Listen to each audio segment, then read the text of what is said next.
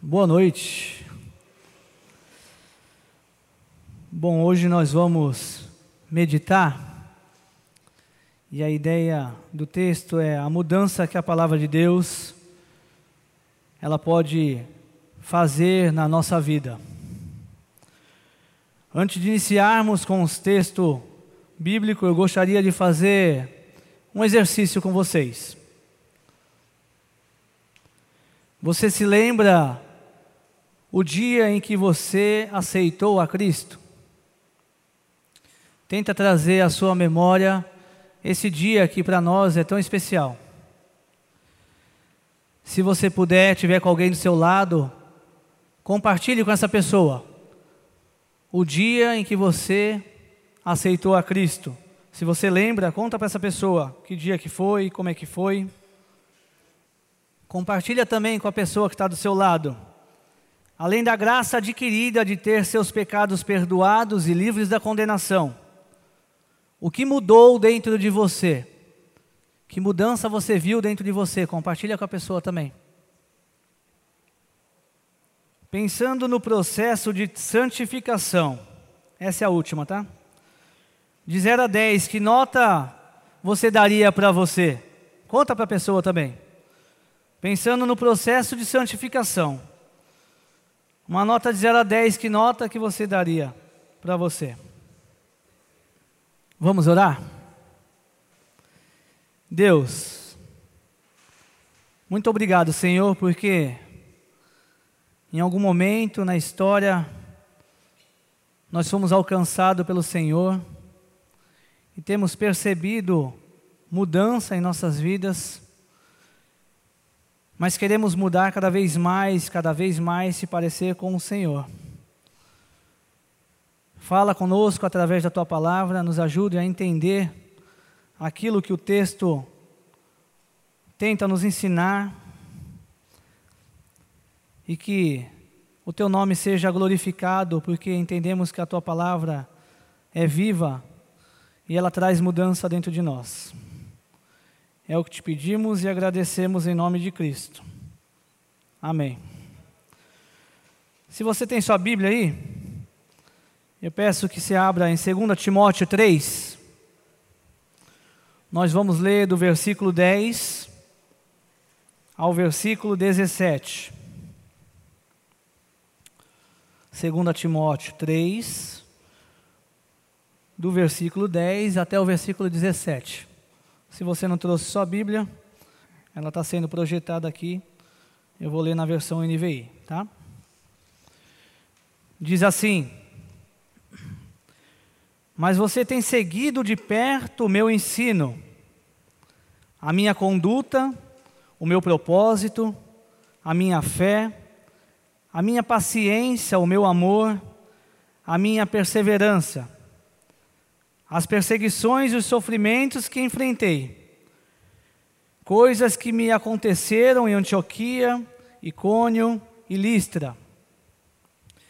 Quantas perseguições suportei, mas de todas essas coisas o Senhor me livrou. De fato, todos os que desejam viver piedosamente em Cristo Jesus serão perseguidos.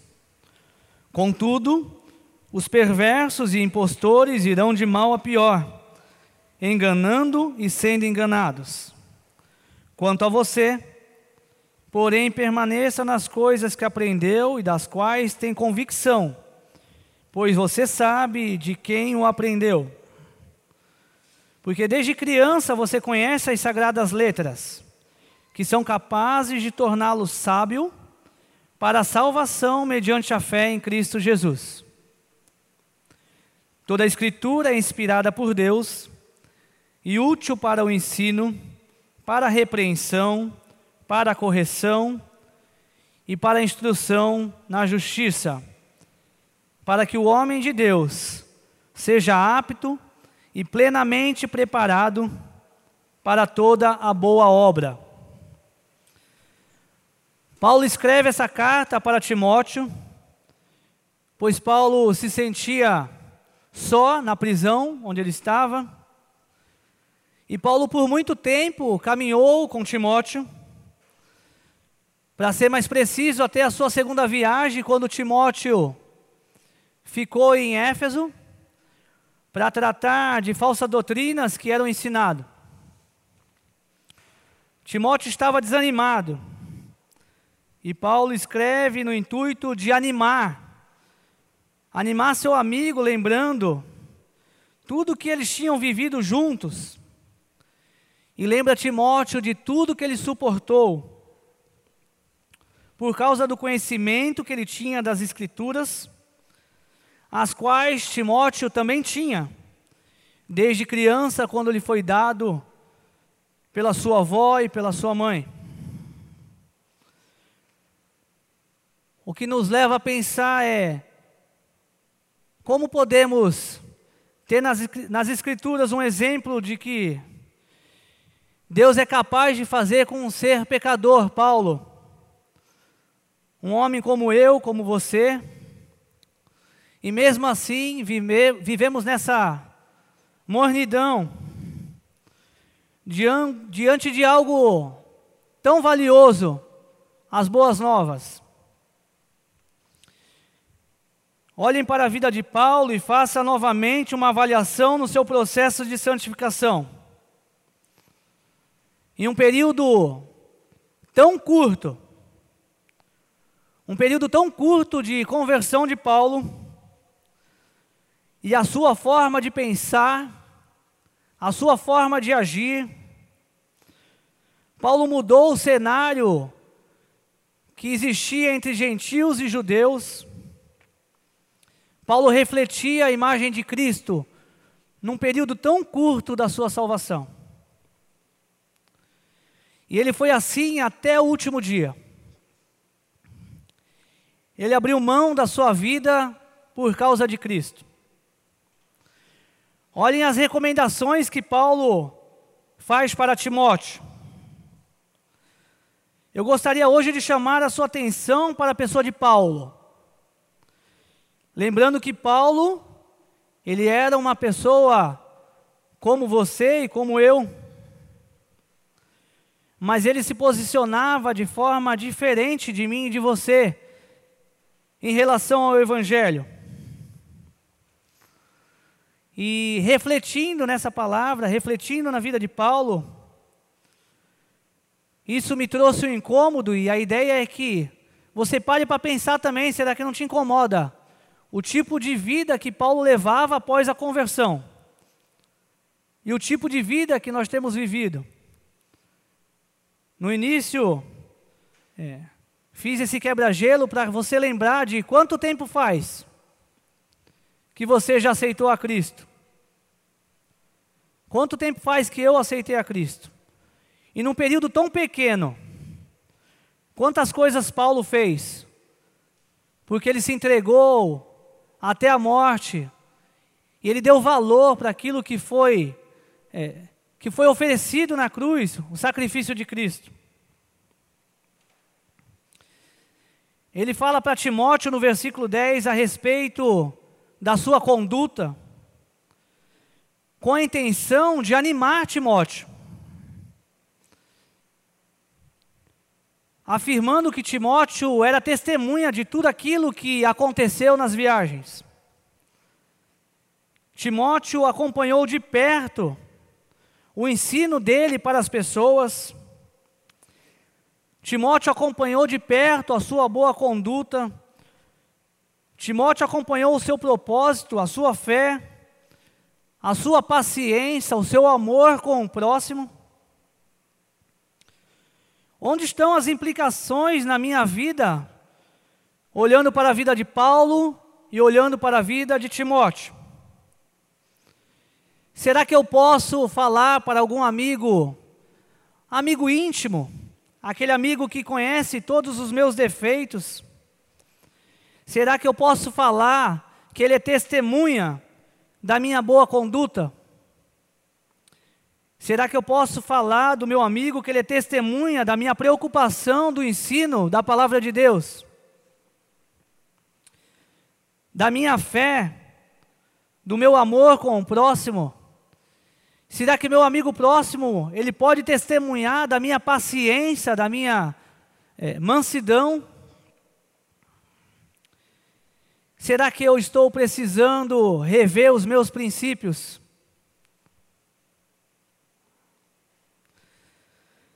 Eu, quando meditava nesse texto, percebi que tenho buscado tão pouco, não tenho buscado ser melhor do que estou sendo, não tenho dado às Escrituras a importância que ela tem. Nesses dois primeiros meses do ano, eu já li quatro livros teológicos, Porém, livros bíblicos, eu não concluí nenhum. Eu li algumas cartas, Efésios, Timóteo, Filipenses, Tessalonicenses. Mas se somar toda a minha leitura nesses dois meses, não chegam a 100 páginas de Bíblia. Será que eu tenho dado a importância à palavra de Deus, na qual ela precisa ter essa importância na nossa vida? Como eu irei viver e ensinar algo, algo que não tem sido a minha prioridade? O próprio Timóteo, homem de confiança de Paulo, com tanto conhecimento da palavra de Deus, a Bíblia fala que ele já tinha esse conhecimento desde criança, quando a sua avó e a sua mãe apresentou para ele as Escrituras. O próprio Timóteo, tendo esse conhecimento, na hora que ele se sentiu desanimado, ele sofreu e precisou que, que Paulo o incentivasse a continuar bem. Pensando na minha falta de leitura da palavra de Deus, você está comigo nessa? Você também acha que precisamos melhorar o nosso conhecimento na palavra de Deus? No versículo 11, mostra outra atitude de Paulo que geram consequências. As perseguições e os sofrimentos que ele passava por pregar o Evangelho. E ele ainda afirma que todos que decidirem viver piedosamente em Cristo Jesus sofrerão perseguições. Como tem sido minha vida como cristão? Eu tenho vivido perseguições. É claro, que as, é claro que as perseguições de hoje não é as mesmas, não são as mesmas que Paulo, Paulo tinha. Mas se nós vivemos uma vida santa, buscarmos viver a vontade de Deus, nós sofreremos perseguições nos nossos empregos, sofreremos perseguições no contexto, na universidade onde vivemos, na nossa vizinhança. Se você se posicionar como um servo fiel, você terá também perseguições, dificuldades no seu caminhar. Paulo diz que aquele que vive de forma piedosa em Cristo Jesus, ele sofre. Ele não diz, talvez você sofra se você viver de forma piedosa. Ele afirma que qualquer um, qualquer um que viver dessa forma sofrerá perseguição. Como eu tenho sido falho, como eu tenho compartilhado pouco do Evangelho, quantas pessoas passam por mim durante a semana Será que eu acredito que o Evangelho tem poder para mudar a vida de outra pessoa? Qual foi o tamanho da mudança que eu experimentei depois de convertido? O que a minha conversão tem surgido efeito na vida dos outros? Sabemos que a mudança na vida de Paulo não foi tão rápida, tipo de um dia para o outro. Mas diante de alguns anos ele começou a causar um estrago em uma sociedade que costumava viver uma religiosidade. Pensando no processo de santificação, depois da minha conversão, como é que eu tenho caminhado? Como eu tenho caminhado nesse processo? Será que esse processo estagnou? Ou ele ainda continua um processo de santificação? Lembrando que o processo de santificação é algo que está em andamento até a volta de Cristo. Perceba que Paulo incentiva Timóteo quando Timóteo estava desanimado. Paulo afirma que diante de tantas perseguições e lutas, o Senhor sempre o livrou, livrou dos problemas. No versículo 14, no versículo 15, depois de toda a apresentação, Paulo começa a falar para Timóteo, para que ele permaneça firme nas coisas que ele aprendeu, afirmando que desde criança ele já tinha conhecimento das sagradas letras, que era capaz de torná-lo sábio para a salvação mediante a fé em Jesus Cristo. E agora o versículo 16, o versículo chave. Toda a escritura é inspirada por Deus e útil para o ensino. Paulo fala que a escritura é a chave para a vitória. Porque tudo aquilo que Paulo suportou, fez com alegria foi baseado nas mesmas escrituras que Timóteo tinha conhecimento. Pensando que toda escritura é a palavra de Deus e útil para o ensino. Quanto eu tenho buscado conhecer mais a palavra de Deus e tenho desejado ensinar. Nesse processo de santificação, Quantas pessoas eu já ensinei algo sobre a Bíblia? Paulo fala para Timóteo: anime-se, porque toda a Escritura é apta para repreensão e correção. Qual foi a última vez que o irmão da sua comunidade cristã errou?